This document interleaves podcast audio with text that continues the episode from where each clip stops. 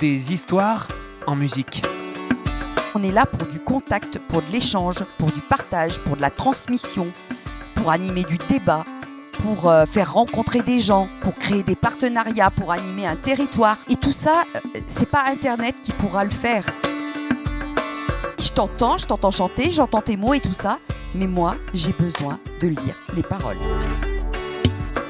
Prendre conscience à quel point il y a de la musique dans les mots, il y a des mots dans la musique, tu vois, et, tu sais que on a grandi ensemble parce que notre rencontre, elle a, permis euh, d'enrichir notre palette euh, artistique euh, et, de, créer des histoires en musique. C'est ce qui nous différencie des autres salles, c'est que euh, déjà, on touche presque tous les domaines. Il y a une, une biodiversité culturelle. C'est ça, il y a une biodiversité culturelle. C'est chanteur durable, tu sais. Oui, oui, oui, oui, il faut, faut- faut toujours revenir à l'essentiel. On est, on est là aussi pour, pour vous mettre, vous les artistes, un petit peu, euh, vous médiatiser à notre façon. Le truc que j'adore par excellence, c'est un hamac et un bouquin. En vacances, je m'oblige à faire la sieste, mais juste profiter du hamac et de mon bouquin. Je sais pas quel âge avait mon fils aîné quand j'ai arrêté de lui lire des histoires, mais enfin, on s'est quand même tapé euh, euh, tous les Harry Potter, l'intégrale des Harry Potter. Je leur ai fait les sept tomes. Donc euh, voilà, et donc ils étaient grandets hein, quand j'ai fini. hein. Il y a trois ans, alors que j'arpentais les jardins des particuliers pour livrer la chanson à domicile, un couple d'amis s'étant lancé dans la permaculture me dit T'es un chanteur durable. Je suis Théophile Hardy, co-créateur de la compagnie Des Histoires en musique. Concerts de proximité, scènes partagées, rencontres vivantes, production en circuit court. Avec Chanteur Durable, je vous propose de rencontrer les pionniers d'un nouveau territoire de chansons.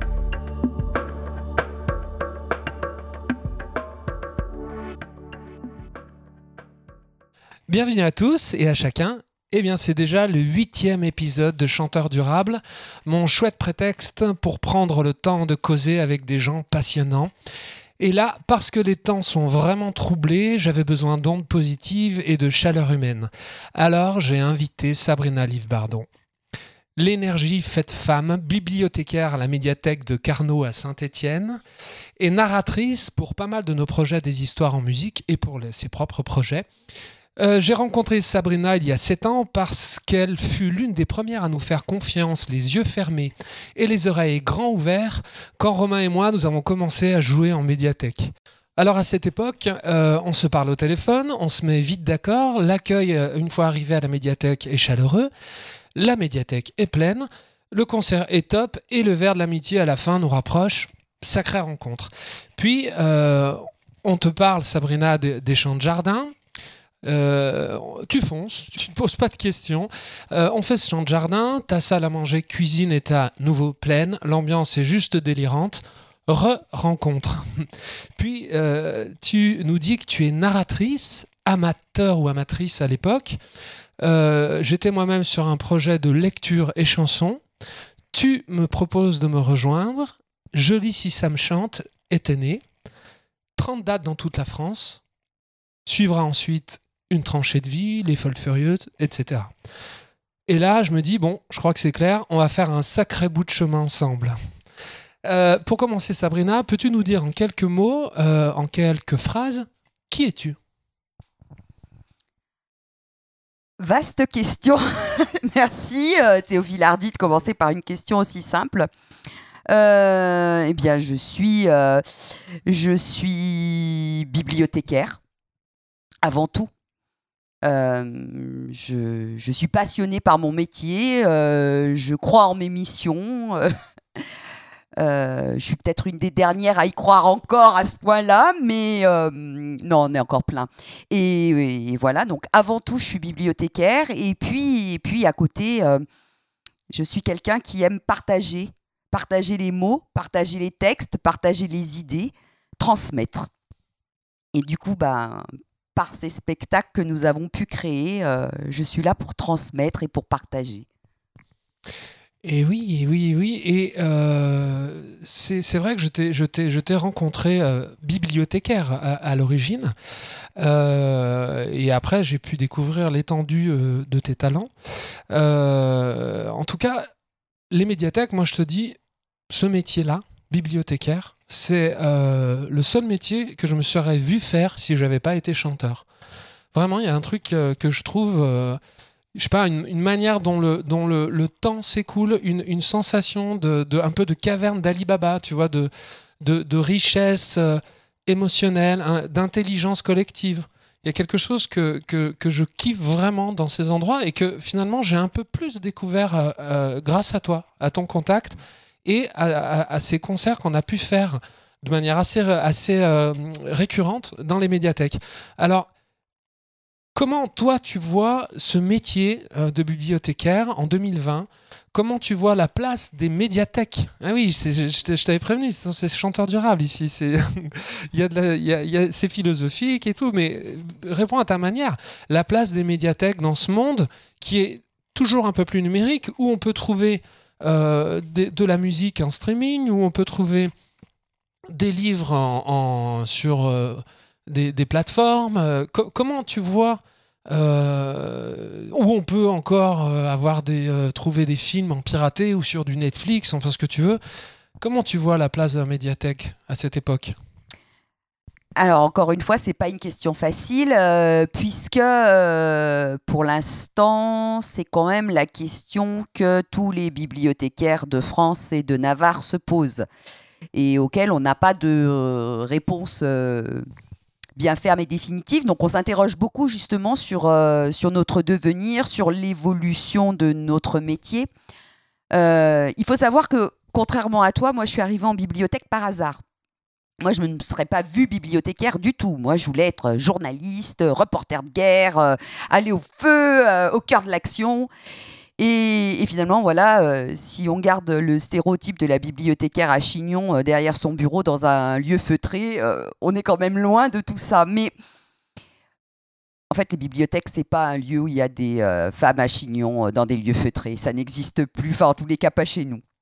Mais comment je vois les bibliothèques? Eh bien, on a, toujours un, on a toujours un rôle à jouer et on a toujours des missions à faire et on a une plus-value par rapport à tout le numérique, toute la ressource. Si on était là que pour de la ressource, effectivement, Internet prendrait euh, le dessus, le streaming prendrait le dessus, etc. Mais nous, on est là pour du contact, pour de l'échange, pour du partage, pour de la transmission, pour animer du débat, pour euh, faire rencontrer des gens, pour créer des partenariats, pour animer un territoire. Et, tout ça, euh, c'est pas Internet qui pourra le faire. Alors effectivement, Internet euh, peut prendre la place de la ressource, de la collection. Euh, Aujourd'hui, la collection, il me semble, n'est plus le cœur même de notre métier. En fait, le cœur même de notre métier, ça va être l'action culturelle, la médiation. Et on s'appuiera, on s'appuiera pour, avec nos collections. Enfin, nos, nos collections viendront nous aider à animer les territoires, viendront nous aider à promouvoir un artiste. Enfin, je veux dire, par exemple, tu es bien placé pour le savoir. euh, nous, dans notre programmation culturelle, et notamment moi dans ma programmation culturelle musicale, ça ne m'intéresse pas de programmer des têtes d'affiche. De toute façon, euh, il n'y a pas de tête d'affiche qui viendra à la médiathèque de Carnot à Saint-Étienne. ça serait déjà compliqué. C'est arrivé, je crois, quand même. Oui, c'est vrai qu'on a, ouais. on a eu Ours euh, dans le cadre d'un partenariat et, euh, et c'était un grand moment et c'était chouette. Mais il n'empêche que euh, pour Ours, on a eu le même nombre de personnes que quand on a fait l'anniversaire de Carnot et que euh, tu es venu en même temps que Romain Lateltin et que le groupe Sabali. On n'a pas fait ni plus ni moins. On avait les mêmes espaces et on a on, et, vous avez réussi à enchanter le public de la même façon. Euh, il me semble quand même que, que, notre rôle à nous, c'est encore de promouvoir euh, les locaux, de donner euh, des premières scènes à des jeunes artistes qui débutent, à des jeunes auteurs qui viennent de, de, de- de rentrer dans l'écriture. On, est, on est là aussi pour, pour vous mettre, vous les artistes, un petit peu, euh, vous médiatiser à notre façon. Pas mal, pas mal. Nous médiatiser. Une médiathèque qui, qui joue le rôle de médiateur Oui. de territoire et qui médiatise aussi, qui médiatise aussi des artistes. C'est intéressant. Et surtout, ce qui est super intéressant, parce que moi j'en parle régulièrement euh, dans Chanteur durable, c'est une médiatisation décentralisée. Ben oui, décentralisé parce que chaque médiathèque euh, a un certain, une certaine marge de manœuvre, que, que est implantée dans un certain territoire. Euh, qu'elle rayonne euh, avec des artistes qui peuvent être des artistes internationaux, nationaux, mais aussi des artistes locaux. Et c'est tout l'inverse, si tu veux, d'une médiatisation par une télé ou une radio ou qui est au travers d'une production de maison disques ultra euh, avec un énorme canal direct unique. Tu vois ce que je veux dire? Donc j'aime bien cette notion de médiatisation par les médiathèques. Et puis, j'irais même au-delà.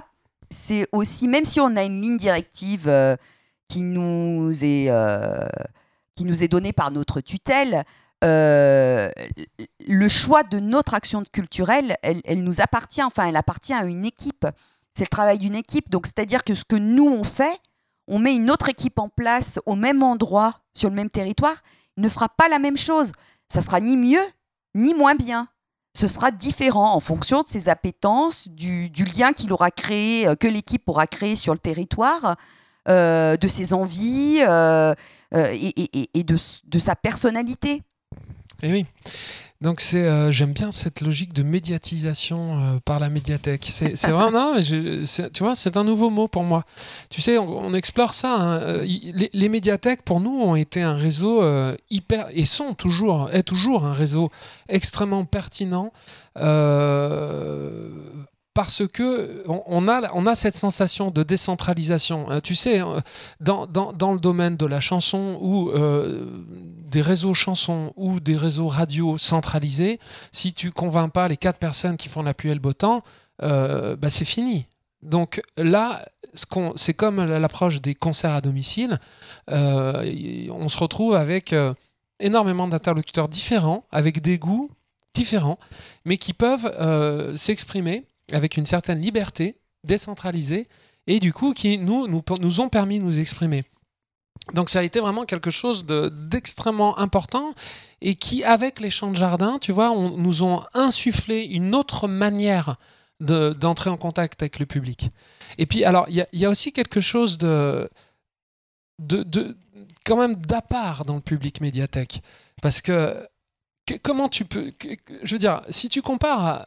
Prenons euh, le spectacle vivant, d'accord? Vous faites du spectacle vivant, c'est pas votre... euh, votre euh, ADN ou votre vocation comme une salle, par exemple, de concert ou de chanson. Mais vous le faites. Nous, on voit de plus en plus de médiathèques le faire, mais d'une autre manière, tu vois, pas comme des salles. Dis-moi, qu'est-ce qu'il y a de différent et en quoi le public médiathèque est différent? Et comment vous le fidélisez aussi? Alors, euh, il y a plein de questions là. Euh, L'approche est différente d'une salle, c'est que nous, on n'est pas axé sur un seul type d'action culturelle. C'est-à-dire que euh, tu vas avoir des salles qui vont être spécialisées euh, en, en musique, d'autres en théâtre, euh, d'autres euh, pour la petite enfance, euh, d'autres en musique actuelle, enfin, etc. Euh, nous, en fait, on peut tout programmer. Alors, on a, alors ce, qui, ce, qui, est, ce qui est quand même étrange, c'est qu'on a souvent pas de lieu euh, dédié, c'est-à-dire on a une salle d'animation euh, qui est euh, une petite salle. Pour ceux qui ont de la chance, il y en a qui n'ont même pas de, de salle d'animation et qui font ça dans leur structure même, dans la bibliothèque même. Donc on n'a pas un équipement particulier et pourtant on va pouvoir se diversifier, faire de la projection vidéo, etc. Donc c'est ce qui nous différencie des autres salles, c'est que euh, déjà on touche presque tous les domaines. Mm. Ensuite, euh, Il y a une, une biodiversité culturelle.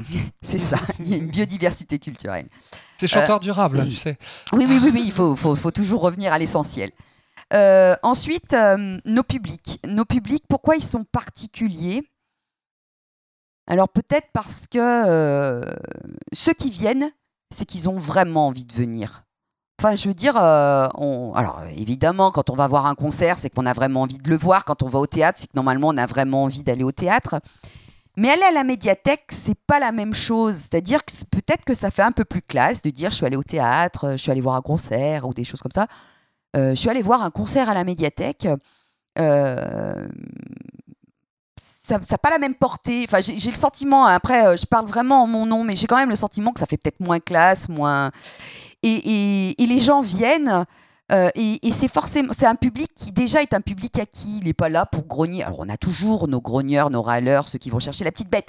Mais grosso modo, euh, c'est des gens qui ont envie de venir, qui vont venir dans un lieu souvent qu'ils connaissent pour une convivialité. Et souvent, en plus, je, je m'aperçois que le public qui vient, il vient presque plus. Alors ça, je rejoindrai Roland là-dessus, qui disait, ils viennent pour Roland moi. Comte de l'imprimerie euh, Voilà. théâtre sur le, le podcast 3, je crois. Oui, qui, qui, Qui dit ouais. euh, qui- que les gens viennent parce qu'ils lui font confiance. Mm, mm, mm. Finalement, peu importe ce qu'ils programment, ils viennent quand même parce que c'est Roland qui a programmé. Mm. Et moi, j'ai l'impression aussi que dans ces médiathèques-là, on a réussi à créer un tel lien avec nos usagers que même s'ils connaissent pas, même si c'est pas leur domaine, eh ben ils viennent quand même euh, pour pour découvrir parce qu'ils nous font confiance. Ouais, et puis, non, mais il y a aussi un facteur, c'est que c'est des gens que tu vois euh, régulièrement. Mm. Parce que je te prends l'exemple d'un- d'une salle de concert. Une salle de concert passe un, un artiste euh, que, connu, tu vois. Bon, Mm. les gens viennent, euh, ils viennent une fois, peut-être deux fois dans l'année, parce qu'il y a deux artistes connus et ils reviennent l'année d'après. Vous, euh, t'es euh, usagers, je crois qu'on dit comme ça, usagers, Oui, j'aime bien, parce que moi je tiens beaucoup au terme usage plutôt que propriété. C'est aussi un truc très intéressant dans la médiathèque. On en parlera juste après. Les usagers, euh, peut-être vous les voyez euh, une fois par semaine ou plusieurs fois par semaine. Vous avez le temps d'échanger, vous avez le temps de faire connaissance. enfin, je sais que le temps est compté aussi, hein, c'est pas si simple. Mais quand même, il y a une récurrence, une fréquence de rencontres qui fait que euh, on se rencontre, on se parle, on, on échange. Quand tu es dans une salle, finalement, tu communiques avec tes, euh, avec tes usagers ou avec tes clients, euh, tes spectateurs, euh, par euh, programme interposé, un centre culturel, tu vois, une salle de musique, de musique actuelle, par, euh, par éventuellement radio, médias interposés. C'est pas si fréquent quand même que quelqu'un vienne une fois par semaine voir les concerts, tu comprends? Euh, On parlait justement avec- Atou Bout de Champ. Ils expliquaient comment ils essayaient de fidéliser un petit peu, de, faire des rencontres récurrentes. Eh bien, ça passe presque par d'autres objets que le concert.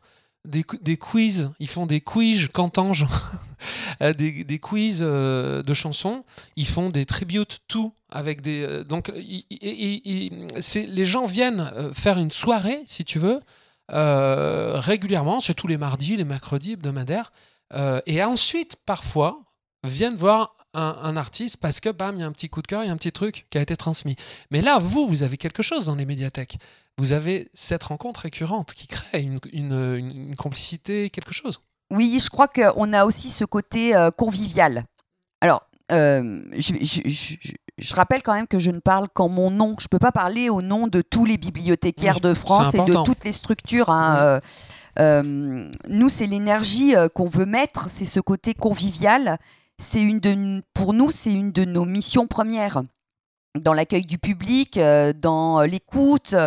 Euh, quand tu dis on, prend enfin on, a le temps ou pourtant le temps est compté je sais plus comment tu as dit mais mais effectivement nous on va prendre le temps. Le temps de discuter avec notre voisine parce qu'on sait qu'elle a eu un petit souci dernièrement.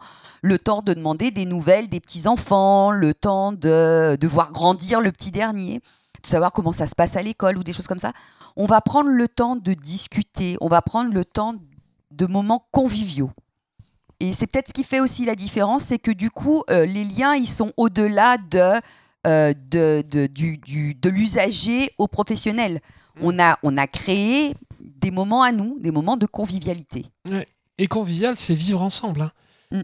Euh, tu sais que je crois que c'est toi qui m'avais dit aussi que l'une des, des ambitions, de, un, un des caps des médiathèques, c'était de redevenir un petit peu la place du village. Tu sais, le, euh, quand tu, parce que c'est un des problèmes qu'on a aujourd'hui, puisque aujourd'hui, donc, bon, il n'y a plus d'église, euh, le, le bar PMU euh, Est fermé. est, est fermé. euh, euh, que- comment on sort de son appartement euh, dans les temps, par les temps qui courent, c'est d'autant plus compliqué, mais même, je dirais en temps normal, comment on sort de son appartement, comment on sort de son pavillon en banlieue, on se retrouve où? Euh, et, que ce soit quelque chose qui ne soit pas, par exemple, je pense au sport. Souvent, le sport est un sport de compétition, par exemple. Tu vois, moi, j'emmène mes enfants euh, au, au sport. Bon, il y a quand même une logique de compétition, toujours. À quel moment on se retrouve de manière conviviale, tu vois? Eh ben, est-ce qu'il n'y a pas. Tu m'avais parlé de ça, tu- Oui, je crois, à une Je t'avais parlé en fait des bibliothèques troisième lieu. Voilà. Alors les bibliothèques troisième lieu, euh, c'est euh, effectivement très, très à la mode. Euh, alors après, c'est pareil, hein, il y a les partisans, ceux qui sont contre. Enfin bon, bon. La, la bibliothèque troisième lieu, euh, alors euh, je voudrais pas trop me planter dans la définition parce que s'il y a des bibliothécaires qui m'écoutent, je vais me faire taper sur les doigts.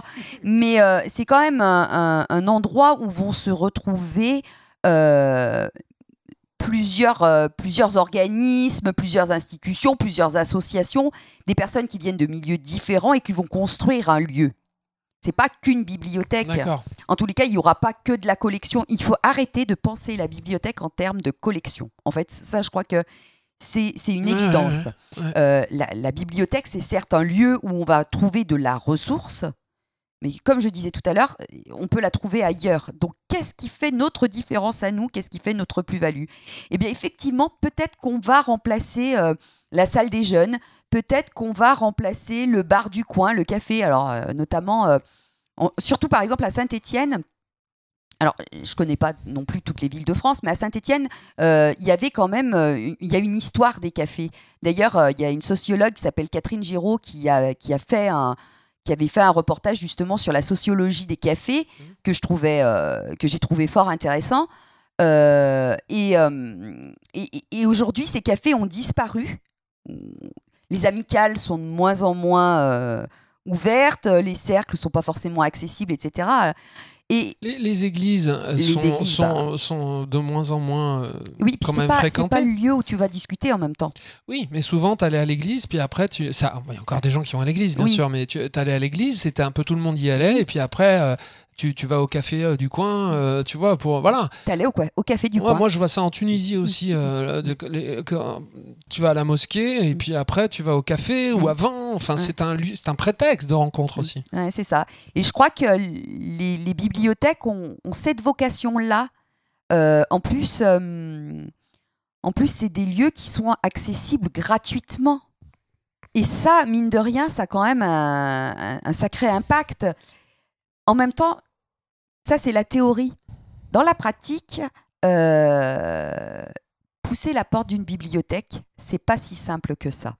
Et on voit que euh, D'ailleurs, on voit bien encore l'idéologie des gens sur les bibliothèques. Ils ont une idéologie hyper poussiéreuse. Mm. C'est-à-dire qu'il n'y a pas très longtemps, euh, je discutais avec, avec des collègues de la mairie et, et ils avaient vraiment une idée très poussiéreuse de ce que c'était qu'une bibliothèque et de ce qu'on pouvait y faire. Et ils, ils n'osaient pas aller y pousser, pousser la porte pour y rentrer parce que c'était pas pour eux. Mm. C'était peut-être trop élitiste, trop savant. Mm. Alors, euh, qu'est-ce qui s'est passé euh, Comment c'est possible qu'on n'ait pas réussi à faire passer le message de, de, de- de l'ouverture sur le monde et de l'évolution de notre métier? Je ne sais pas. Mais en tous les cas, euh, c'est pas qu'un lieu de savoir et d'élite. hein. Oui, oui, c'est. Bah alors, alors là, on est au cœur du sujet, ouais. Tu sais, j'ai parlé avec, euh, avec euh, Anne-Pascale Jacquin, qui est la, la directrice adjointe du RISE à Villeurbanne. Et eux, ils ont euh, peut-être cette approche de troisième place dont tu parles. Troisième lieu. troisième lieu. Ils ont beaucoup euh, avancé en fait. Tu vois, je fais le lien maintenant puisque c'est une médiathèque. C'est un, un café exposition. C'est un, un, un lieu d'archives. C'est un et et il y, a- encore d'autres choses si tu veux. D'ailleurs, un lieu, ils ont un peu de difficulté à l'identifier dans leur communication, à transmettre. euh, c'est à Villeurbanne, euh, aux Villeurbanais, euh, ce qu'est ce lieu. Sauf que une fois que les gens y sont, tout est clair. Mais encore une fois, elle me disait, comme tu m'as dit et comme m'a dit Roland Comte, le plus dur, c'est de pousser la porte. C'est de sortir de chez soi et d'aller pousser une autre porte, euh, une porte que l'on ne connaît pas. Euh, et, donc cette, euh, cette diversité comme ça de lieux, elle m'expliquait par exemple que quand ils ont réouvert le RISE après le confinement, en fait, il y, avait, il y a eu un moment où, où tout n'était pas ouvert. Il y avait que la médiathèque, par exemple. Je crois que c'était ça d'ailleurs. Et euh, ils avaient du mal à avoir du monde, tu vois. Et quand ils ont réouvert vraiment l'espace de vie, donc avec le café, avec euh, bah, tous les espaces de, vie, eh ben les gens sont revenus. Euh, et leur ont dit qu'ils ont compris à ce moment-là que ce que les gens venaient euh, chercher ici, c'est un endroit pour se rencontrer avec différents prétextes. Elle me disait par exemple que les nounous viennent pour changer euh, les couches, euh, des, des, euh, plein de choses, voilà, ou boire un café, se retrouver après l'école, tu vois. Et, et là, du coup, tu vois, je me dis, c'est, c'est, c'est, ils, ils ont cheminé vers ça, au RISE. C'est intéressant. Alors, nous, on est, tu vois, on n'est pas une bibliothèque troisième lieu. Et en fait, bon, bah, alors, le, le confinement et les nouvelles mesures euh, d'accueil des publics euh, nous en font prendre encore plus euh, conscience. Euh, on, avait, euh, on avait quelques fauteuils confortables pour, euh, pour nos lecteurs de journaux et de revues. Et, et- et en fait, on avait nos habitués, les habitants du quartier qui se retrouvaient à la lecture des journaux, des revues. Alors bon, il se passait, il y avait, il y avait un roulement, on se passait le journal, Mmh. On discutait euh, un petit peu, on prenait des nouvelles les uns des autres. Et, et sans être un lieu, un, troisième lieu comme on appelle ça, on avait réussi à créer des espaces où, les mamans d'un côté pouvaient se retrouver après l'école. Les enfants goûtaient à l'extérieur, ils rentraient, ils choisissaient leurs livres, euh, elles, elles discutaient, elles partageaient leur journée, euh, tandis que les enfants étaient ensemble. De l'autre côté, on avait nos habitants du quartier, nos habitués qui lisaient le journal. Euh, et, voilà, on avait des lieux de rassemblement.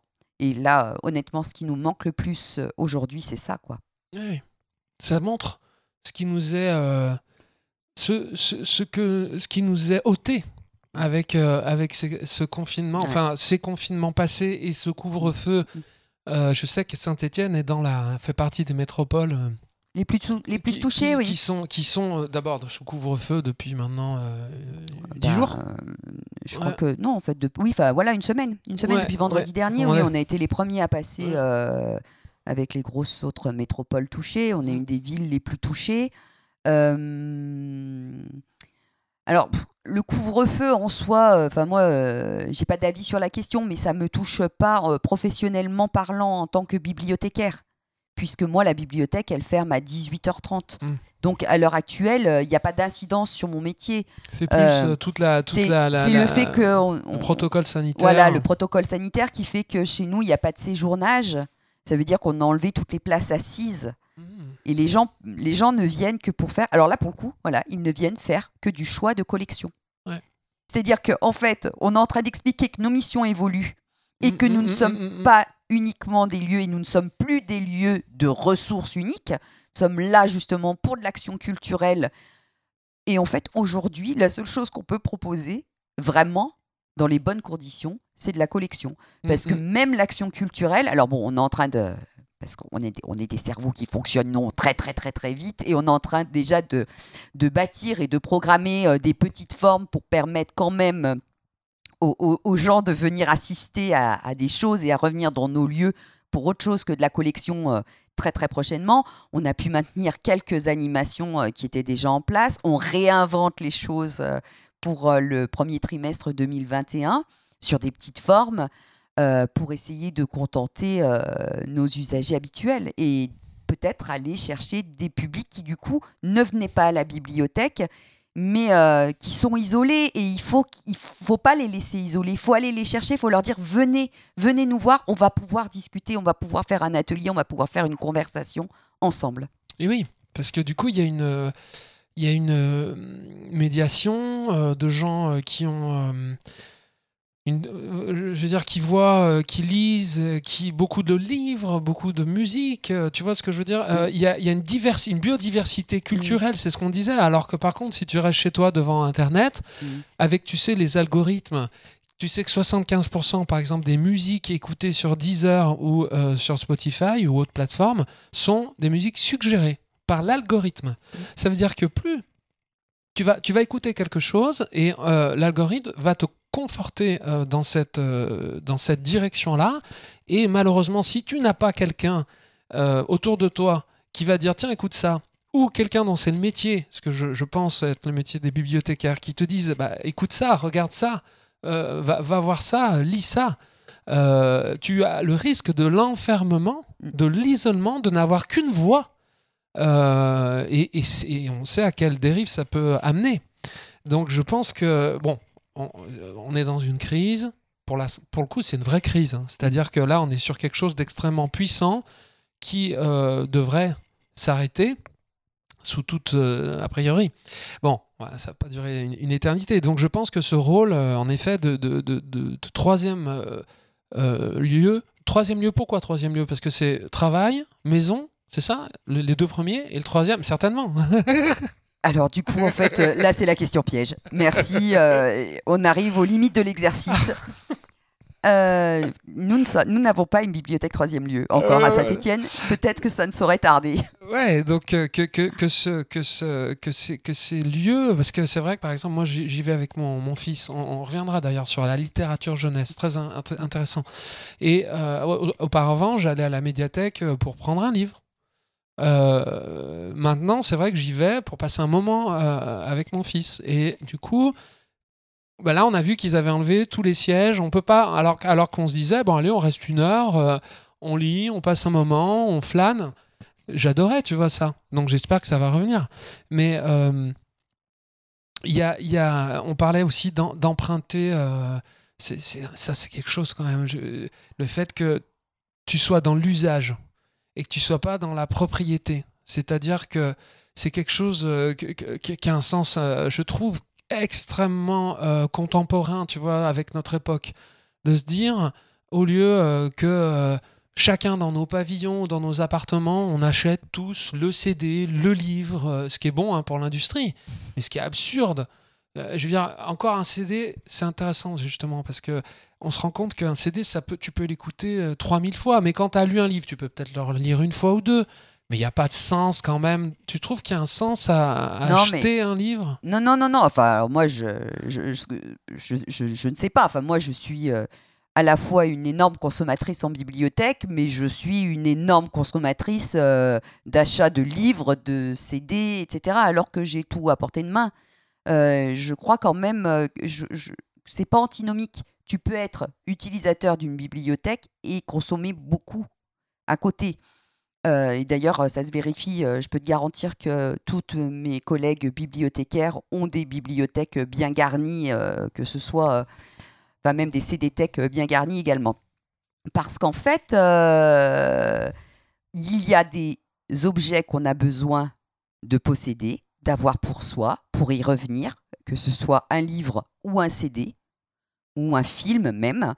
Euh, voilà, euh, moi j'ai mes petits, euh, j'ai oui. mes petits moments comme ça où à tel moment de tel moment de ma vie, j'ai besoin de regarder tel film. Tant pis si je l'ai vu 25 fois.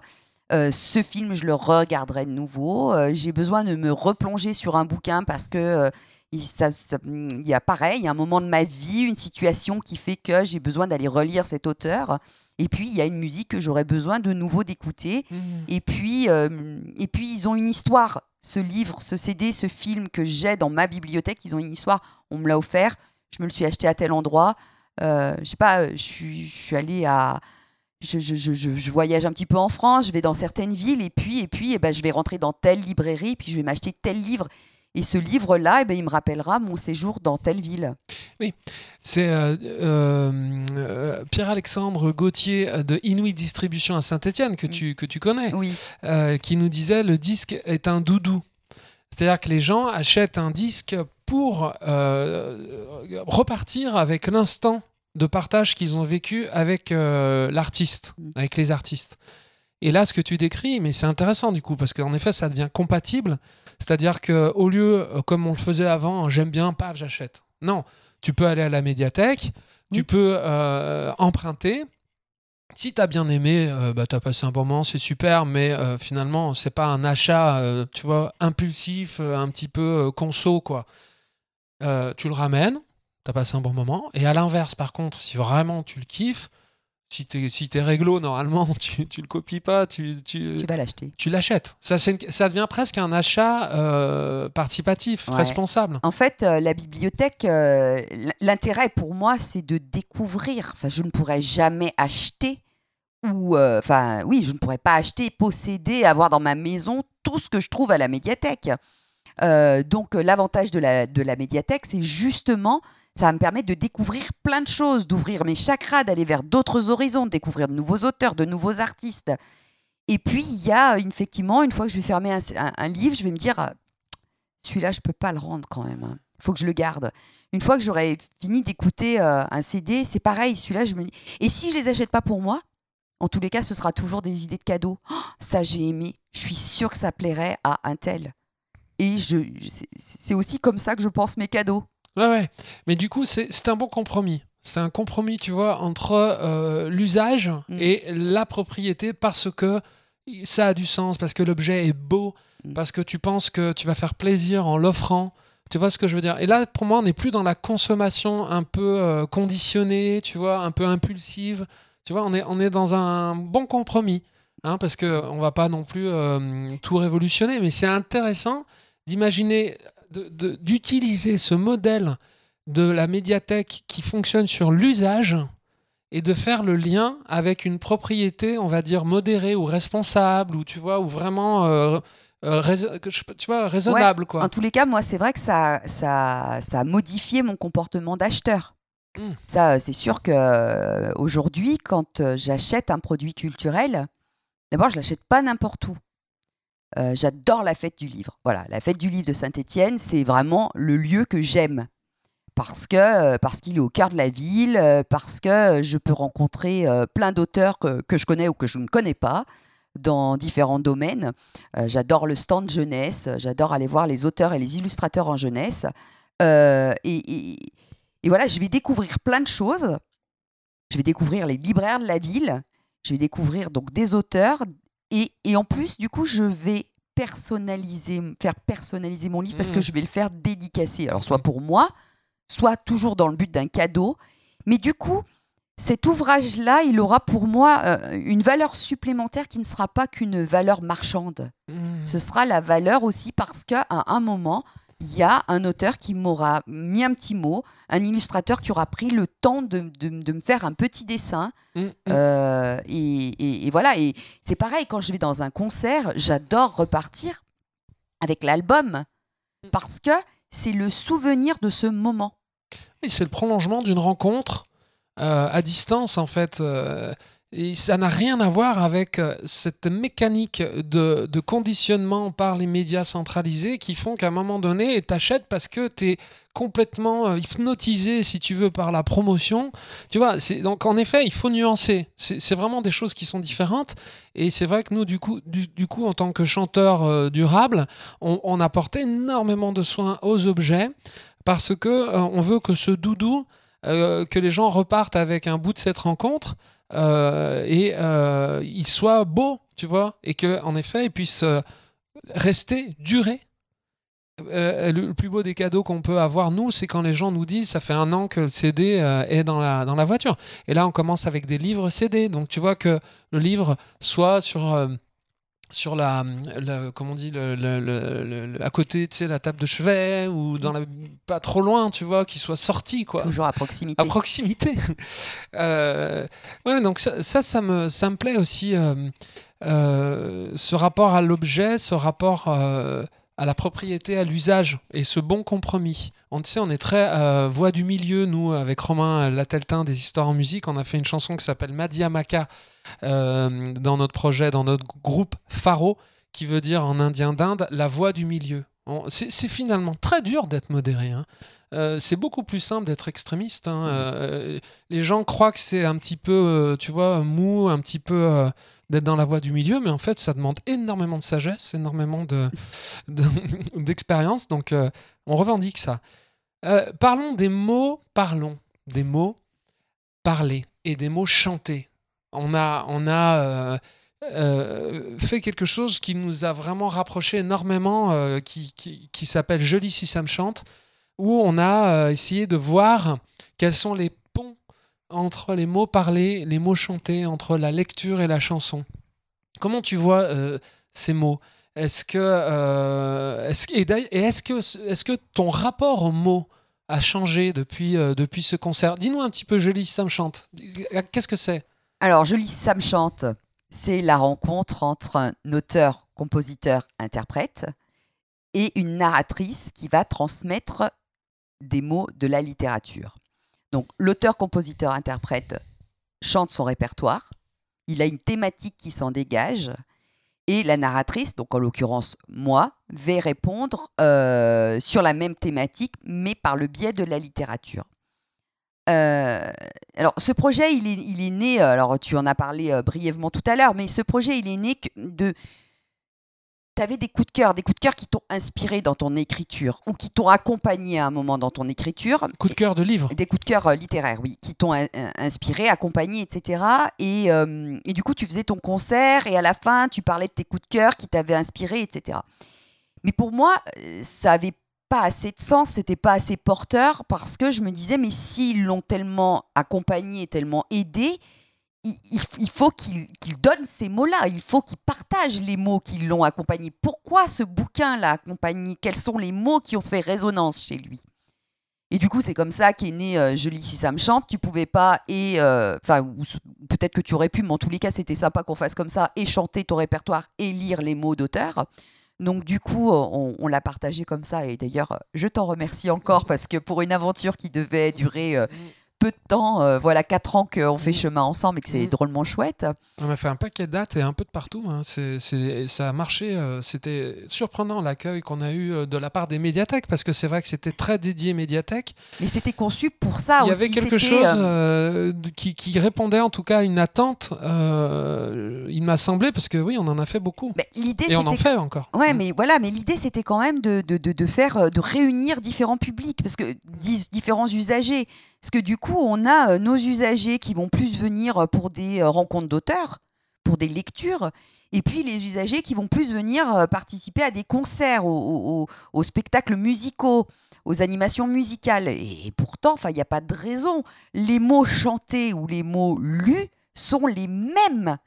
Il y a, a quelqu'un derrière qui a pris une plume et qui a écrit. Il y a un auteur. On dit enfin, c'est celui qui écrit les paroles de chansons, il est auteur de la chanson. Alors, il est parolier, d'accord, mais il, est, il, a, il a mis des mots, les mêmes mots qu'il aurait pu mettre dans un roman ou dans une nouvelle. Oui, mais il y a, y a, quand même une grosse nuance. oui, c'est que la chanson, c'est un, c'est un art populaire. Euh, c'est un art populaire, c'est-à-dire que les euh, et, là on est on a vraiment moi j'ai vraiment compris ça euh, mais Joli Sam Chante avait pour, ah, pour objectif de, de, de, réduire ces, ces, ces, différences un petit peu culturelles, historiques. Bon. Mais la chanson, par plein de points, son format court, euh, les refrains qui reviennent comme des, comme des mantras un peu, tu sais, euh, qui font que quelque chose que tu veux dire, tu le répètes quatre fois de suite, que tu veux que les gens comprennent. Tu, les gens ont quatre fois pour le comprendre. Ça veut dire que même s'ils ils écoutent d'une oreille un petit peu distraite, ils peuvent y entrer, tu comprends? Ils n'ont pas besoin de forcément d'une énorme concentration. Euh, les mélodies, les accords, tout ça, c'est des, c'est ce qui, l'ADN de la chanson qui font de cet art un art grand public. Et c'est bien pour ça que l'industrie s'en est euh, emparée, parce que euh, elle a bien vu rapidement qu'elle pouvait en faire un produit grand public. alors, alors que les mots lus, et moi c'est ça que j'ai découvert en étant à tes côtés sur scène, c'est il faut un, il faut beaucoup de talent. Je te cire un peu les pompes. Ouais, c'est ça. pour arriver à intéresser, à captiver les gens euh, avec des mots, un livre que tu lis en plus. Parce que, bon, alors pour toi, tu es fort, tu arrives à lire tout en regardant les gens. Mais tu lis t'es même pas euh, complètement à 100% disponible si tu veux. Moi, je vois ça de l'extérieur quand je chante une chanson, je la connais normalement par cœur, normalement. Et euh, quand je la chante, je m'adresse aux gens. Bon, là, tu as un livre, tu lis, il n'y a pas de mélodie, il n'y a pas d'accord, il n'y a pas de lumière, il n'y a, y a, pas d'artifice. Et les gens sont pendus à tes lèvres. Alors, comment tu fais? Ben, merci déjà. Euh en fait, euh, la musicalité, elle est dans, dans la lecture. Euh, moi, je suis pas tout à fait d'accord avec toi parce que je pense que la chanson, en fait, c'est uniquement de la poésie mise en musique. Donc la musique, euh, la, la poésie, c'est pas si loin que ça de la littérature. Donc on est encore dans le même credo. Et, euh, et, et, et quand euh, moi, j'ai pas d'instrument de musique physiquement sur moi, mais je module ma voix, mais je donne des émotions. Euh, donc du coup, tout ça, c'est la musicalité qui accompagne ma lecture. Donc en fait, euh, je fais la même chose que toi, mais je fais tout avec ma voix. On a découvert ça et, c'est vrai que alors il y a, plein de ponts. hein. moi, c'est ce que je trouve intéressant là. On a vraiment, euh, on est allé chercher ce qu'il y avait vraiment de l'ADN des mots, tu vois, euh, et euh, qui euh, peuvent s'exprimer différemment. Et par exemple, quand moi j'ai vécu à côté de toi une trentaine de, de scènes, de dates de concert où je t'ai vu accrocher les gens sans artifice, eh ben ça m'a transformé en fait dans mon rapport à la chanson parce que je me suis dit en fait si c'est bien écrit on a besoin de très peu de choses très très peu et tu m'as encouragé à ça Bien sûr. et, et c'est vrai que plus le temps passe euh, en tout cas sur Théophile Hardy parce qu'après attention il y a, Oui. d'autres formes hein. on peut faire du rock on peut faire de la pop on peut faire des trucs dansants on le fait avec Faro et là euh, les mots ne sont pas, euh, si tu veux, euh, suffisants. Ils font partie du truc, mais ils ne sont pas suffisants. Mais sur de la chanson, en effet, je me rends compte que je me suis rendu compte, alors que j'avais été biberonné à la pop euh, arrangée euh, en radio, si tu veux, surarrangée, euh, je sais pas, à la Goldman et tout. Euh, D'ailleurs, je, fais une parenthèse parce que je- ça m'arrive de tomber sur les paroles de Goldman et, et de découvrir à quel point cet homme-là écrivait bien euh, quand on enlevait toute la couche euh, d'arrangement. C'est incroyable de voir à quel point les, les textes étaient, étaient énormes. Mais Et- moi, c'est ce qui me plaît. Moi, je suis fan de chansons. Et, euh, et, et- et c'est ce qui me plaît, c'est-à-dire que euh, des fois, parfois, je râle. Je me souviens euh, donc sur le- l'album Nos dimanches de Yvan Marc, Mm. je lui dis mais euh, Yvan Marc, il n'y a pas de livret. Oui, parce que me tu as fait un, un- un joli Sam chante avec Yvan Marc, euh, qui, est, qui est un chanteur durable hein, par excellence, hein, de, qui, qui joue partout dans toute la France, mais qui, qui est de Haute-Loire. Voilà, qui est, qui est de Haute-Loire. Et j'ai eu la chance, bah, grâce à toi, hein, de pouvoir développer le concept du Joli si ça me chante. Et, euh, et donc, euh, la- l'avant-dernier album d'Yvan Marc, Nos Dimanches, il n'y a pas de livret. Hum. Je lui dis, mais Yvan Marc, il n'y a pas de livret dans ton truc. Il me dit, bah, il n'y a pas besoin de livret. Je lui dis, mais si, parce que alors moi, j'ai besoin de lire les paroles. Comment ça, tu as besoin de lire les paroles?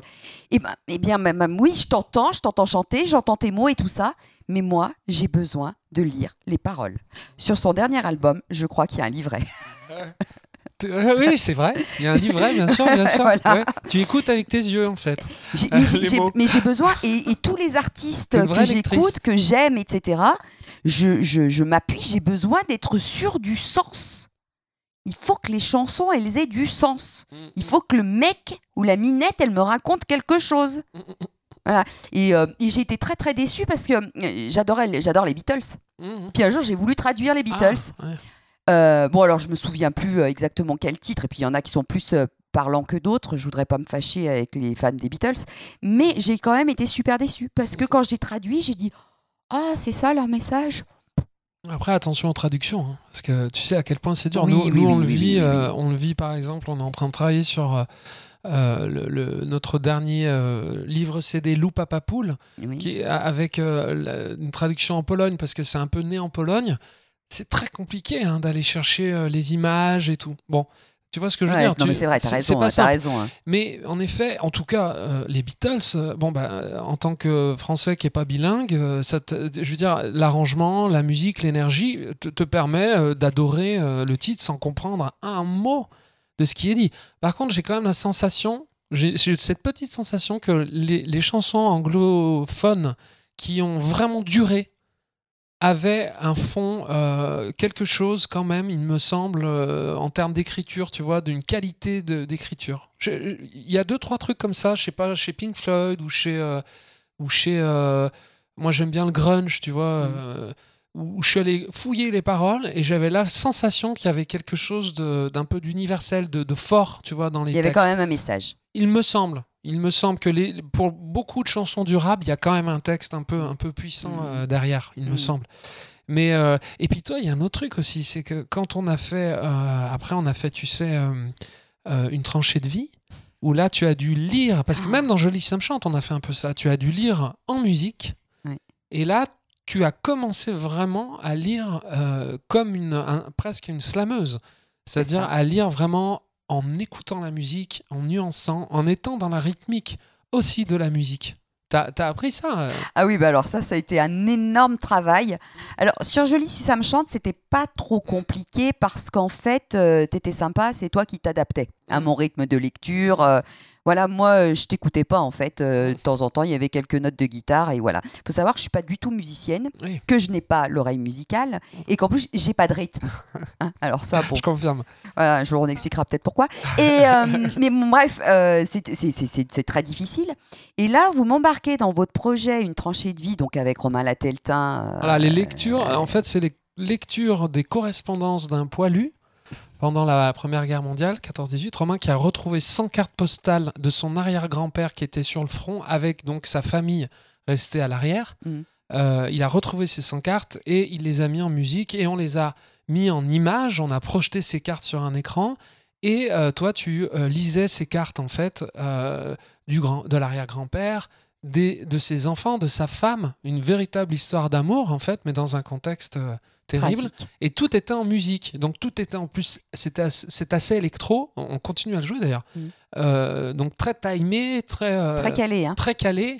Alors, euh, très calé, parce qu'en plus, il y avait cette projection de cartes, donc il fallait surtout pas que je prenne de retard ou trop d'avance. Puis bon, bah, vous, vous aviez euh, votre musique euh, voilà, qui était là. Euh, donc, je me souviens très bien, vous me disiez, tu, peux, tu comptes quatre temps. Ouais, D'accord, alors ça fait combien de secondes en fait Euh, bah, Compte ton nombre de secondes dans la tête. Et donc en fait, euh, mes, mes textes sont annotés. euh, il n'y a, que- y a que moi qui, puis, qui peut relire mes textes et mes annotations. Il faut savoir que moi, mes textes, euh, il y a une partition derrière. partition. Il y a une partition, mais c'est une partition qui m'est propre à moi. Parce que comme je ne suis pas musicienne, je ne peux... je- et puis alors comme euh, j'en- j'entends difficilement en, fit- en fait euh, la rythmique et la musique, alors de plus en plus et de mieux en mieux, et je vous en remercie, mais c'était quand même super compliqué au départ. Et du coup, ben alors je, je compte les secondes. Voilà. Je sais que je débute à euh, 8 secondes ou à 13 secondes, ou euh, des fois je pouvais jeter un coup d'œil sur la projection derrière qui me disait c'est bon, au niveau du visuel, je suis au bon moment, etc. Ça a été un exercice qui a été terrible, euh, que j'ai adoré faire, mais qui a été terrible parce qu'il faisait vraiment appel pour le coup à des compétences que je n'avais pas. Et là, euh, vous avez fait preuve d'énormément de patience, d'encouragement. Et, et- et- et je pense qu'aujourd'hui, effectivement, je n'écoute plus la musique de la même façon. Alors, pour le coup, voilà, s'il y a quelque chose qui a évolué, quand j'écoutais la musique, je n'écoutais que les paroles. Après, oui. euh, la mélodie, elle était dansante, entraînante, etc. Elle me plaisait et tout. Elle faisait appel à une émotion. Mais je pouvais pas te dire d'abord quels instruments il y avait. Je pouvais pas te dire. euh, Enfin, je pouvais rien. Je pouvais pas t'en parler techniquement. Je peux pas bien plus en parler aujourd'hui. Mais voilà, je pouvais dire que voilà, ça avait créé une émotion. Aujourd'hui, j'entends la musique différemment. Mais oui. T'entends la musique différemment et c'est euh, c'est euh, tout ce ce- ces ponts en fait que, que nos disciplines nous ont euh, que nos spectacles finalement notre rencontre Mm.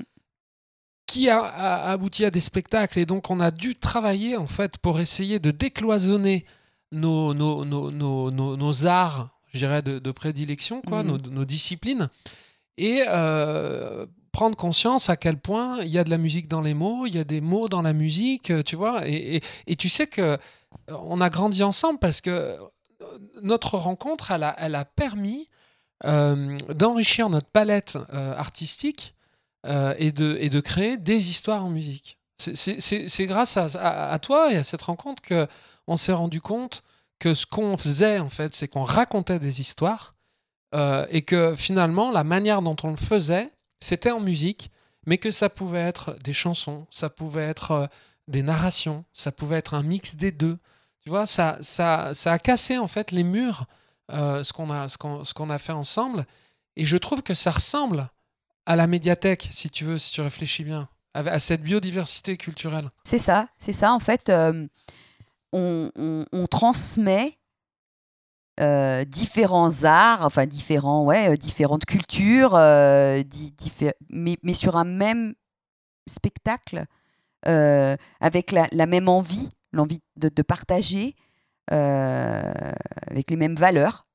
Et, je crois qu'effectivement, nos spectacles et nos créations aujourd'hui, elles ressemblent beaucoup à ce que la bibliothèque, les médiathèques proposent. Moi, je trouve.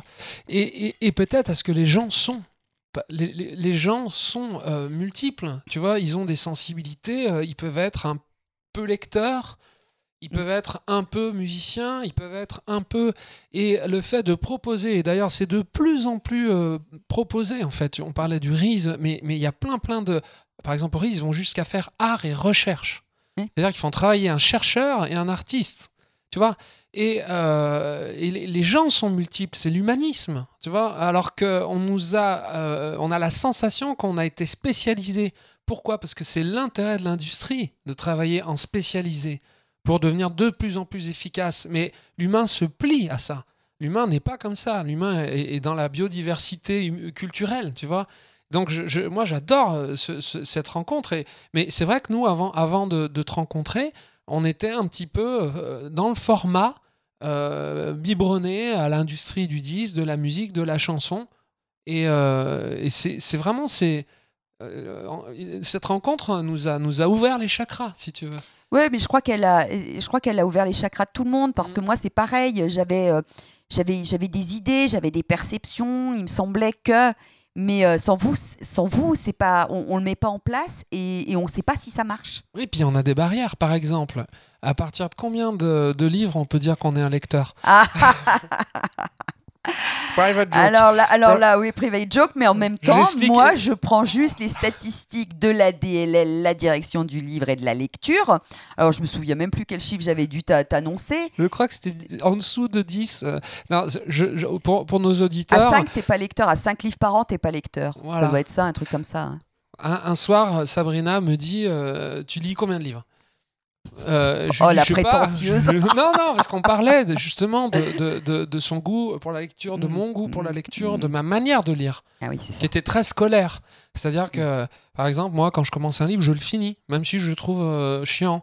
Alors que Sabrina me dit, mais moi, euh, si au bout de 10 pages. je- je- Un tiers. Ah, ah oui, un, tiers, un exactement. tiers du livre. Si au bout d'un tiers, je m'ennuie toujours, je laisse tomber, quitte à peut-être à y revenir plus tard, mais je laisse tomber. Donc ça, c'est intéressant comme rapport à la lecture. On parlait de ça, et euh, la question fatidique tombe, tu lis combien de livres par an? Je lui dis, je sais pas, 5. Elle me dit, bah, t'es pas, euh, t'es pas un lecteur. Alors, je- Ouais, dû dire moins de 5 parce que en fait, à partir un- de 5, tu commences à être lecteur. Mais en fait, je sais pas. euh, Effectivement, c'est très prétentieux en plus ces chiffres-là, mais effectivement, on a, il y a des statistiques euh, qui disent que euh, à partir de tant de livres, on est un grand lecteur. En dessous, on est ci, on est ça, etc. Après, euh, après euh, ce qui a évolué, je pense vraiment, soit c'est ton approche de la lecture. Enfin, je voudrais pas, m- je voudrais pas me planter, mais effectivement, euh, moi, j'ai drôlement évolué aussi sur la lecture. Il était inconcevable que je ne finisse pas un livre. Ah ouais. Euh, C'était pas concevable. Je, je- Mm. Et puis puis il y a un auteur derrière. Enfin, moi, il y avait un respect aussi. Le, le, le- le- Il y a, il y a quelqu'un qui a écrit derrière. Je vais pas aller jusqu'au bout, mais, mais enfin, qui je suis, quoi. Et puis en fait, ma pile de livres euh, grandissant, grandissant, grandissant, euh, ça devenait de plus en plus compliqué quand je voyais. Parce qu'en fait, plus tu lis, plus tu vois tout ce qui te reste à lire. Hmm. Et, et- et là, Il y a un moment, souci, tu hein. te dis, non, mais en fait, je, je, je peux pas, quoi. Je suis pas disposée. Alors, c'est pas forcément la faute de l'auteur, etc. Mais là, à ce moment-là, je suis pas disposée pour ce type d'ouvrage. Donc, c'est pas la peine, je prends pas de plaisir. Et, et ben, je ferme et je passe à autre chose et je passe à un autre livre. Mm. Et toi, je me souviens que tu m'avais dit aussi, euh, il me faut un avant et un après. Oui, c'est vrai. Mais moi, je t'ai dit, moi, il me faut un instant. Ouais, pas mal. Pas mal. Ouais. Attends, ça je note aussi. Et oui, carrément, t'as raison. T'as raison voilà. Parce que c'est vrai que dire ça, dire ça, c'est une manière de pas s'ab- s'abandonner vraiment et de, de, de, de, de peut-être de mettre trop d'enjeux dans sa lecture et peut-être de passer à travers quelque chose qui sera peut-être plus simple, qui aura moins de portée a priori philosophique, sociale ou euh, de révolution personnelle, mais, euh, mais qui peut être juste top. C'est vrai que, mais tu vois, ça c'est voilà, tu, as fait euh, évoluer mon rapport à la lecture, mais je, trouve que voilà, c'est ce qu'on a, c'est ce que tu fais en fait. Tu tu tu tu tu, tu le dis beaucoup à la fois dans, dans ce que tu fais, parce que moi je trouve que tu es une lectrice rock and roll, une, ra- une rock and roll euh, parce que euh, voilà, tu mets de, de- de l'énergie, tu, tu, tu désacralises. Tu désacral, essayes de désacraliser le livre, peut-être parce que c'est le cheminement que tu as fait toi-même, Mhm. peut-être, tu vois. Tout à fait. Ça, c'est intéressant que tu en parles. Mhm. Euh, et, et ça, c'est très important, d'arriver à ce que les, désacraliser le livre et ensuite euh, que les gens puissent trouver leur livre, leur moment pour lire. Je trouve, je trouve ça super important aussi d'arriver à savoir à quel moment tu lis. Tiens, alors voilà, si tu peux me dire en, en deux mots, euh, tu as fait un cheminement pour désacraliser la lecture et quel moment c'est à quel moment que tu lis dans, dans ta semaine, dans ta journée? Mais alors moi, je lis quand j'ai envie. Oui, t'es vraiment. C'est-à-dire euh, qu'en fait, enfin alors non, quand j'ai envie, non, il y a des fois j'ai envie, mais je libre. peux pas. hein, mais, euh, mais grosso modo, euh, euh, voilà, euh, je, me, je me pose pas la question, j'ai pas un moment ritualisé. C'est-à-dire que d'abord, je suis quelqu'un qui, qui me lève très très très tôt le matin. Ouais. Alors euh, déjà, souvent, je lis très tôt le matin. J'ai la maison rien que pour moi, tout le monde dort, j'ai mon café, mon canapé, ce qui est quand même assez rare dans une famille nombreuse, et, et, et mon livre. Voilà. Donc, euh, donc voilà, je, je- je vais avoir tendance à lire tôt le matin. Mais, mais je sais pas, je, je, je suis partie en vacances euh, cet été. Euh, moi, mon, j'adore un truc. Alors, le truc que j'adore par excellence, c'est un hamac et un bouquin. Voilà. Alors, je ne fais pas la sieste, je, je fais jamais la sieste. Et en vacances, je m'oblige à faire la sieste, mais juste pour profiter du hamac et de mon bouquin. Et là, tout le monde sait, ce moment-là, mais personne vient me casser les pieds. C'est mon moment à moi, c'est mon hamac, c'est mon bouquin. Voilà. Et donc, euh, voilà. C'est après le repas de midi. Ouais, donc t'as quand même des moments. Mais tu, mais Ça- tu vois, c'est- des après, enfin, tu, te- tu te coinces pas là-dessus. Mais Non, mais je me coince pas là-dessus. C'est-à-dire que si je l'ai pas, et ben je l'ai pas, c'est pas grave. Et puis, ça peut être. euh, Oui, ça peut être, euh, bah, je sais pas, il pleut dehors, je peux pas sortir, euh, je vais prendre mon bouquin. euh, Ouais. oh, j'ai pas envie de faire le ménage, ça me gonfle, je vais prendre un bouquin. Oui, mais, C'est-à-dire que j'ai pas de moment. J'ai des moments. ouais. Mais moi je trouve que c'est important quand même l'histoire du moment.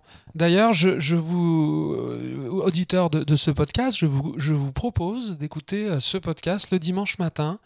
euh, par exemple, quand vous euh, faites euh, la cuisine, par Alors exemple. moi, c'est quand je repasse. Ou re- ah ouais. Alors ça, c'est... Non, mais alors après, c'est très très vrai. basique. Oui. C'est très basique, mais il me faut un moment où je sois disponible au, au niveau des oreilles pour écouter les podcasts. Voilà. Ouais, hein, voilà. ouais. Et, euh, En et ben- voiture aussi, c'est intéressant. Oui, mais je fais pas assez de route. C'est pas assez long, Mais donc oui, euh, voilà. Moi, je fais pas, j'ai pas des trajets assez longs qui me permettent de. Mm, mm. Par contre, comme j'attends toujours euh, d'avoir euh, deux heures de repassage devant moi pour m'y mettre, eh bien, Ah, c'est le moment. Eh oui. C'est idéal. Parce que tu peux faire quelque chose en même temps, contrairement à la lecture, où là, c'est ce qui est super aussi, c'est que la lecture, c'est un moment, un instant présent où tu es complètement Ouais, euh, il est entièrement dédié à ça. C'est la même- seule chose que je fais euh, où je ne fais que ça. Bah oui. Mais c'est le propre de la lecture. Mm. C'est d'ailleurs le. Je pense que c'est tout l'intérêt. C'est c'est de- c'est un des trucs où vraiment on ne fait que ça. Mm. Et du coup, le temps un peu s'arrête, tu vois. Mais c'est pas si simple quand même pour ceux qui ne sont pas, euh, qui n'ont pas été élevés, si tu veux, dans ce rituel, Mm. de trouver son moment. Tu vois, moi, à titre Mm. personnel, j'ai un peu de mal en vacances, oui, mais dans ma semaine. J'ai du mal à trouver un moment pour faire juste un truc, quoi. Alors je sais que c'est ça la clé. Ouais, mais par exemple, tu vois, quand tu as le bouquin qui est dans ton sac comme ça, et, et là, tu es au moment le plus palpitant du truc, quoi. Ah Tu as envie de savoir euh, ce qui va se passer. Mais là, il n'y a pas de moment, en fait. Ouais, ouais, c'est n'importe où. C'est n'importe où. C'est dans la salle d'attente du médecin. C'est, il est là. C'est, à trois minutes pendant que tu as, ton repas cuit euh, ou euh, en attendant que ta série commence et que tout le monde soit réuni devant la télé ou quoi que ce soit. Là, tu as besoin. Enfin, moi je, moi, je suis comme ça. Moi, je suis une compulsive. hein. C'est-à-dire que euh, y a des gens qui vont attendre le moment vraiment idéal pour pouvoir finir le bouquin, mais juste que ce soit le moment idéal. Mais moi, il n'y a pas de moment idéal. Ouais, ouais, donc c'est, ouais, t'es vraiment, euh, ouais, t'as un rapport euh, qui, est- qui est- qui est très euh, instinctif à la lecture. On le voit bien d'ailleurs, même dans la narration, c'est Mm. dans la manière dont tu, dont tu lis. C'est, c'est, c'est- c'est super. La, la littérature jeunesse, on avance, tu sais, ça fait déjà une heure qu'on parle. La littérature jeunesse. là, il y a un vrai sujet. Je sais que, je crois que tu m'as, tu m'as expliqué que tu avais commencé à lire en racontant des histoires à tes enfants. Mm. Et euh, là, nous, on s'y plonge parce qu'on a fait Loupapa Poule, tu sais, dans des histoires en musique avec Romain Lateltin. On, on- c'est un, dans, ce- je te disais en arrivant, quand tu es arrivé tout à l'heure, dans ce- ces temps troublés, c'est un vrai cadeau ce qu'on est en train de faire là sur, euh, avec les enfants. Parce que euh, les enfants rient, les enfants euh, ont un peu peur. euh, voilà. Et, et- et donc, c'est une bulle comme ça que l'on vit quand on raconte euh, une histoire à, à ses enfants, tu vois, le soir. euh. Et en plus de ça, j'ai souvent l'impression que les gens ils ont plus de curiosité pour leurs enfants que pour eux-mêmes. Ils ont comme si ils avaient un peu plus d'exigence, tu vois. Et je le vois vraiment, c'est-à-dire que quand on parle chanson, par exemple, les gens, la plupart du temps, euh, connaissent ce qui est connu, tu vois. Quand on parle littérature jeunesse, euh, au travers des médiathèques, des médiathèques, au travers aussi des écoles, au travers, il y a une diversité euh, culturelle de gens qui sont pas forcément ultra médiatisés et, et qui existent Mm. et qui existent vraiment euh, au travers des, ré- des réseaux, comme on vient de dire, des écoles, des médiathèques, et même au niveau du spectacle. Il y a vraiment ça. Et pour les créateurs, c'est beau parce que ça crée un, un champ des possibles quasi infini. On peut se permettre beaucoup de choses sans médias centralisés. Tu vois, donc, alors, comment euh, ce rapport à la littérature jeunesse C'est presque l'origine un peu chez toi? Alors, moi, je suis, arrivée euh, en bibliothèque, donc par hasard. En secteur jeunesse, encore plus par hasard. Donc, ça a été euh, finalement mon premier poste contractuel en 1998. Donc, je venais d'être maman pour la première fois. Mathieu venait de naître. Et là, euh, et là j'ai la chance euh, de pouvoir faire un remplacement en bibliothèque euh, en secteur jeunesse. Et, et alors, c'est- la folie pour moi. Je n'ai jamais lu de littérature de jeunesse. Moi, j'ai commencé, je suis rentrée dans la lecture avec Zola, Victor Hugo. Moi, je suis rentrée dans la lecture avec Dumas, avec des classiques en fait. Et j'ai très très peu lu de. Si, je lisais le journal de Mickey.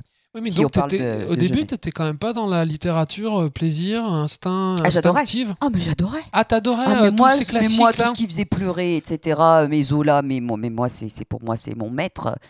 Euh, j'ai- vraiment aimé. Non, non, non, non. il Y a, je, suis rentrée dans la littérature avec Zola parce que j'ai aimé Zola. J'ai aimé le bonhomme, j'ai aimé ses idées, j'ai aimé ce qu'il écrivait. Enfin, voilà. euh, je- On lisait dans ta famille? Oui, oui, oui. Moi, mes parents lisent beaucoup. hein. D'accord. Moi, j'ai des parents qui sont euh, de gros lecteurs. D'accord. Voilà. Euh, donc j'avais beaucoup de livres, mais du coup euh, bah, j'avais beaucoup de Zola parce que ma mère avait tous les Zola, donc euh, j'ai lu les Zola aussi. voilà, j'avais beaucoup de livres qui appartenaient à mes parents, donc j'ai lu les livres de mes parents et mais en fait j'ai pas fait, j'ai j'ai pas lu de littérature de jeunesse. Et, euh, et- et c'est très drôle parce que j'ai une petite anecdote là-dessus. Euh, en bibliothèque, quand on achète les romans euh, jeunesse, enfin en tous les cas nous à Saint-Étienne, on a des comités de lecture. Et en fait, on prend des romans euh, sur les étagères et qui viennent des librairies, on les lit chez nous, on se fait un avis et après, pendant le comité de lecture, on dit pourquoi on a aimé, pourquoi on veut l'acheter, pourquoi on veut pas l'acheter.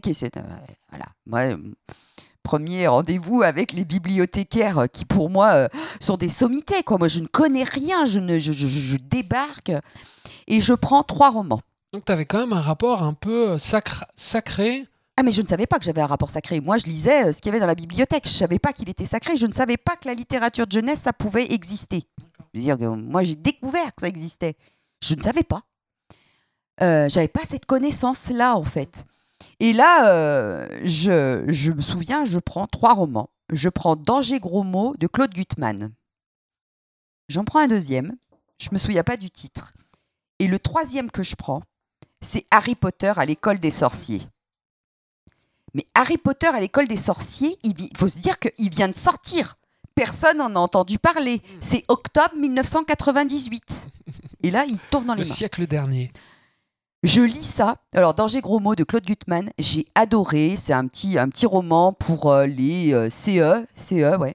J'ai adoré, je me suis marrée. euh, j'ai trouvé ça vraiment sympa, mais c'est court, c'est facile, etc.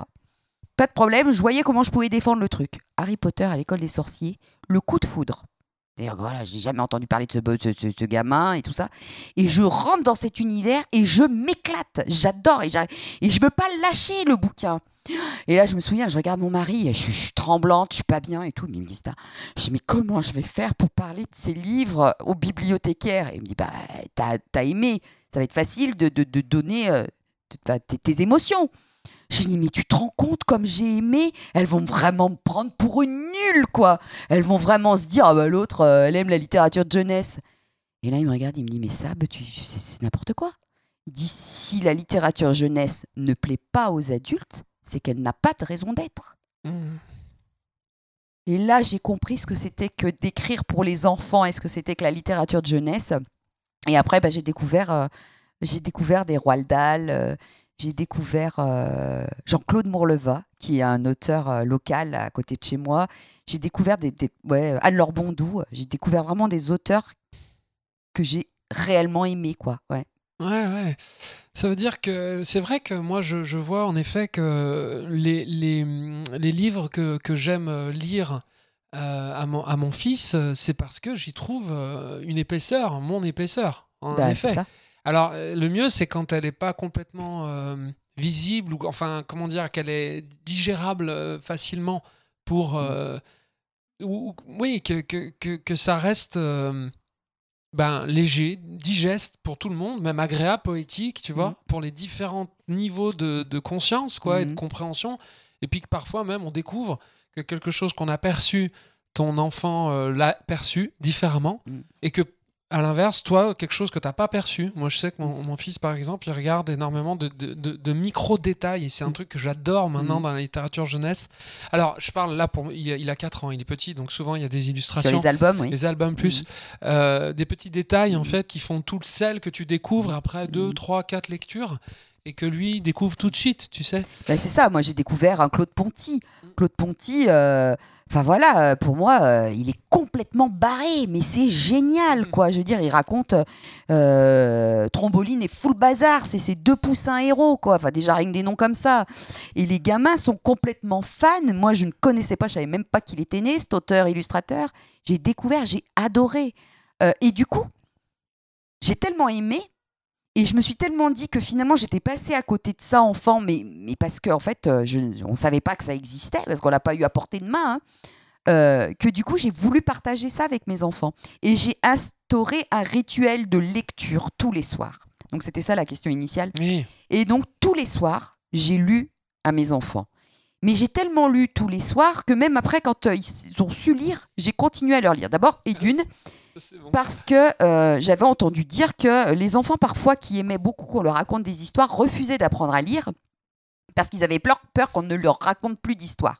Donc moi, j'avais, je voulais être une bonne maman quand même et que mes enfants sachent lire. Donc je leur ai dit, euh, c'est pas parce que vous saurez lire que je ne vous raconterai plus d'histoires. Parce que vraiment, ce moment rituel, ils l'aimaient. Tant et si bien que on a lu, mais je ne sais pas quel âge avait mon fils aîné quand j'ai arrêté de lui lire des histoires, mais enfin, on s'est quand même tapé euh, euh, tous les Harry Potter, l'intégrale des Harry Potter. Je leur ai fait les sept tomes. Donc euh, voilà, et donc ils étaient grandets hein, quand j'ai fini. hein. On a fait, parce que du coup, après, mon mari me relayait un petit peu, on a fait La quête des Willan, qui, est- qui, qui est La quête des Mhm. Willan, Les mondes des Willan, c'est une trilogie euh, magnifique. On a fait Artemis Fall, euh, et puis, euh, je sais pas, Le Prince des voleurs, enfin plein, plein de romans. Donc du coup, on n'a pas lu, on a commencé par les albums, et ensuite, on est passé sur du roman jeunesse.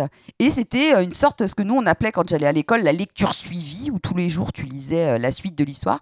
Mais je faisais une lecture suivie à la maison. Et tous les soirs, avant d'aller se coucher, ben, on se lisait euh, un chapitre d'un roman. Ouais, Enfin, c'est je leur lisais le chapitre du roman. Puis ce moment de partage aussi, parce que finalement, euh, ça fait partie des, des prétextes euh, de, de, de, de moments se rencontre. de, de- de rencontres. Mm. De rencontres. La, la lecture à, à, à haute voix, Mm. qui est la lecture qui peut être un- une pratique plus, plus, tu vois, isolée, quoi. Mm. Euh, grâce à, à, ce que tu fais, Mm. qui, qui n'est pas un travail finalement, puisque comme tu, tu nous décris que tu l'as fait en fait depuis, euh, depuis ce moment-là, et que ça a suivi, puis qu'aujourd'hui, bah, maintenant, c'est ton métier. Ouais. C'est Euh, ça. Oui, c'est ton métier. Au début, tu voulais pas hein, que ce soit ton métier. Tu Non. voulais rester amatrice. Oui, c'est compliqué. C'est compliqué. En plus, moi, je viens du théâtre amateur. J'ai, euh, enfin voilà, euh, j'avais une pratique culturelle, mais qui était euh, amateur. Moi, mon métier, c'est bibliothécaire. Enfin, voilà, c'est- je travaille dans le service public, au service du public. Enfin, voilà, j'ai un rôle, quoi, j'ai une mission. voilà. Euh, et, et- et- et ma pratique culturelle. T'es aussi au c'était, service du public. hein, oui, mais quand du coup, pour scène. moi, c'était vraiment une pratique amateur. Je venais diversifier, divert... oui, je venais divertir les gens, etc. Mais je n'avais pas vu ça comme quelque chose. En plus, je ne voyais pas en quoi j'étais légitime de me professionnaliser là-dessus. Pour moi, euh, c'était évident, c'était facile. Enfin, euh, voilà, tu prends un livre, tu lis à voix haute. Euh, En plus, je, suis entourée dans mon métier par des bibliothécaires qui lisent divinement bien. Donc pourquoi moi, j'en aurais fait euh, une, une- une activité annexe? Mm, mm. Bah Après, euh, c'est aussi des rencontres, c'est des... euh, ouais, voilà, c'est des opportunités et puis, et puis, puis c'est la magie. se euh, l'autoriser aussi, parce que moi, il me semble qu'il y avait. c'est prendre un risque. Ouais, se l'autoriser, Mm. prendre un risque. Tu Mm. sais que c'est- quand même ça aussi, être artiste. euh, Mm. c'est- c'est se soumettre Mm. euh, au regard, à, à l'oreille Mm. euh, des, des autres et, et prendre le risque de, de- de décevoir. Mm. Le, le plus bel objet artistique, euh, c'est celui qui est idéal, c'est celui que tu livres jamais, mais en même temps n'existe pas. Euh, alors, d'autres ne seront pas d'accord, diront que ça peut exister sans public. moi, j'ai tendance à croire que accoucher de son œuvre artistique, de sa narration, de sa chanson, en fait, c'est vital pour, pour, pour un artiste. Autrement, Bah, Est-ce que c'est pas l'aboutissement en fait de la création? Bah, je pense qu'il faut passer par cette phase-là parce que ce qui est très intéressant, c'est quand tu arrives Mm. à la réalité de ce que tu as pensé ou Mm. de ce que tu as imaginé, créé, et que c'est très, très, très différent Mm. de ce que tu avais conçu, ce que tu avais imaginé, de ton idéal. Mm. Et ce lâcher-prise-là, sur cette phase d'accouchement, c'est un accouchement, euh, est, est génial, est Mhm. hyper passionnant. Et encore plus quand les gens euh, s'approprient ce moment de, de- de- lecture live ou euh, une chanson euh, et qu'ils ne le vivent pas forcément exactement comme tu l'avais imaginé, ça vient nourrir ta création, ça vient nourrir ton, cette différence entre ton idéal et, et l'existant est pour moi fondamentale dans, ce- dans ce processus artistique. J'adore ça, quoi.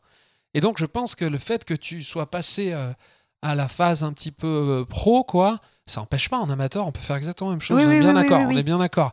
C'est juste que euh, euh, il y a, il y a bah, c'est juste que en fait voilà, c'est la seule et unique différence, c'est que pour moi le fait quand tu es pro, c'est que c'est plus durable, c'est plus durable parce que comme ça demande beaucoup de temps. Euh, par- surtout si tu as une famille, et puis si tu as besoin d'argent de, pour vivre, tout simplement, euh, ça prend beaucoup de temps. Et donc, quand c'est rémunérant, bah, tu peux Mm. y consacrer plus de temps. C'est aussi simple que ça. Il n'y a, y a aucune notion de qualité entre l'amateur et le pro. Mm. La seule différence, c'est le temps que tu peux y passer grâce à la rémunération. C'est ça. Bah oui. Mm. Et je suis content que tu aies fait ce pas-là. Merci. Euh, Bah, je l'ai fait oui. grâce à toi. hein. Euh, on t'a un peu poussé. Oui, euh. à la limite. Bon, en tout cas, voilà, c'est, c'est, c'est- on, arrive à la fin. euh, c'est, une rencontre qui a, qui, a, qui, a, ouais, qui a infléchi notre parcours, tu vois, Romain et moi. Euh, quand on t'a rencontré, ça a infléchi euh, notre rapport euh, au mot. Ça l'a enrichi, élargi. C'est toujours en musique pour nous, mais maintenant, vraiment, ce qu'on, ce qu'on kiffe, c'est, de raconter ces histoires, de raconter des histoires. On a lancé Loupapapoul parce qu'on se l'est permis. Loupapa- Loupapapoul, notre tout dernier livre CD, on se l'est permis parce qu'on a commencé à travailler avec toi sur un projet qui certainement aboutira. On espère. Inch'Allah, on ne sait pas. Voilà. On espère, euh, qui s'appelle Jules. Euh, tu t'es lancé dans l'écriture sur ce, sur ce coup-là. Alors ça aussi, ça a été euh, merci, merci les garçons parce que effectivement, c'est peut-être un chemin que je n'aurais pas pris.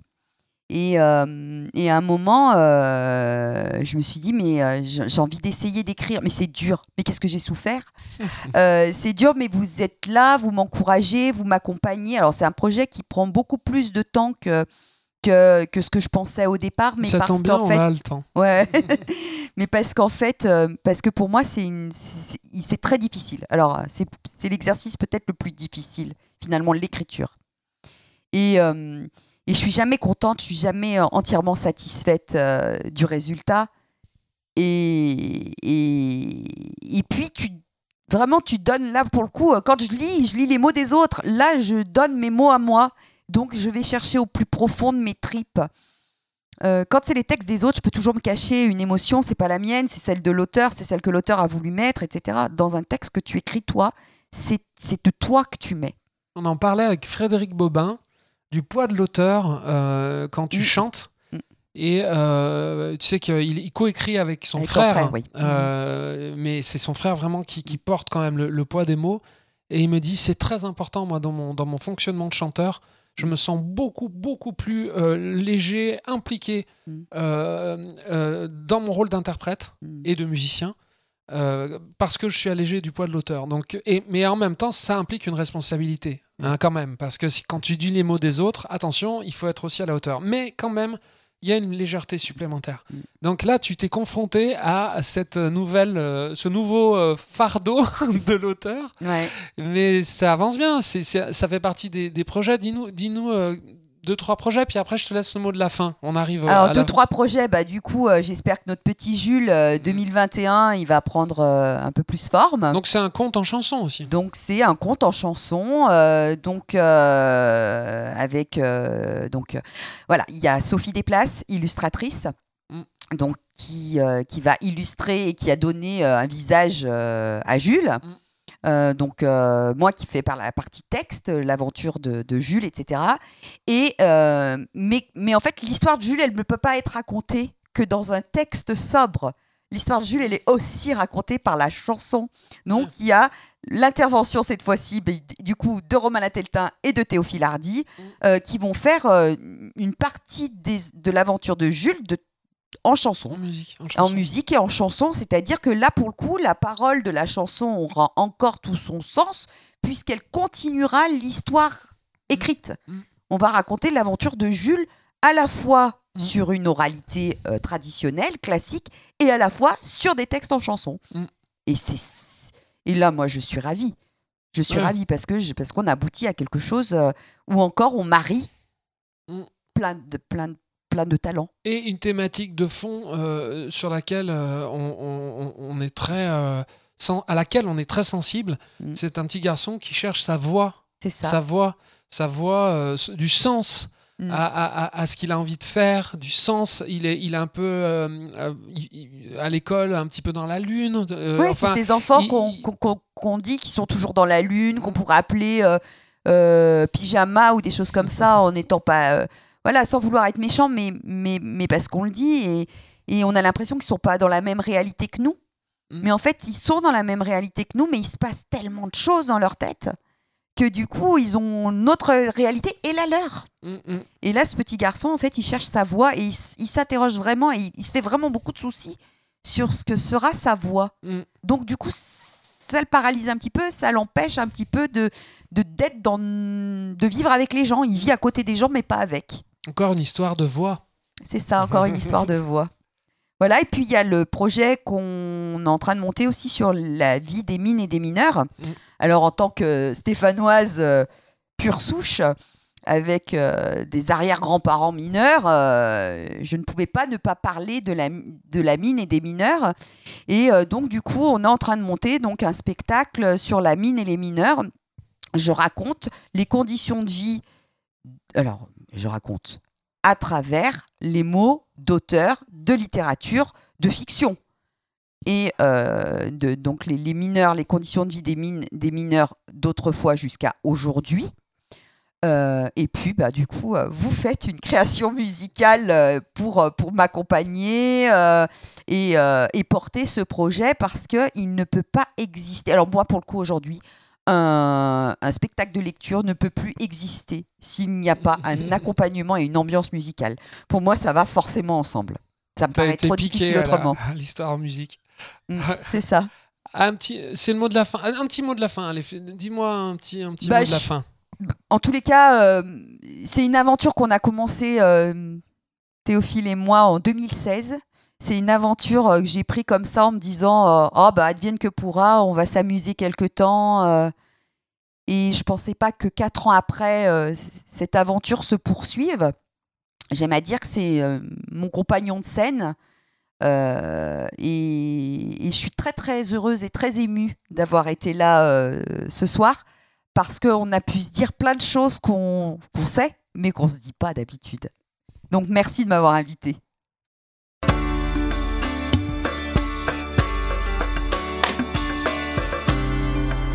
C'était Chanteur durable. N'hésitez pas à partager le lien du podcast et à me retrouver sur Des histoires en musique et théophilardi.com.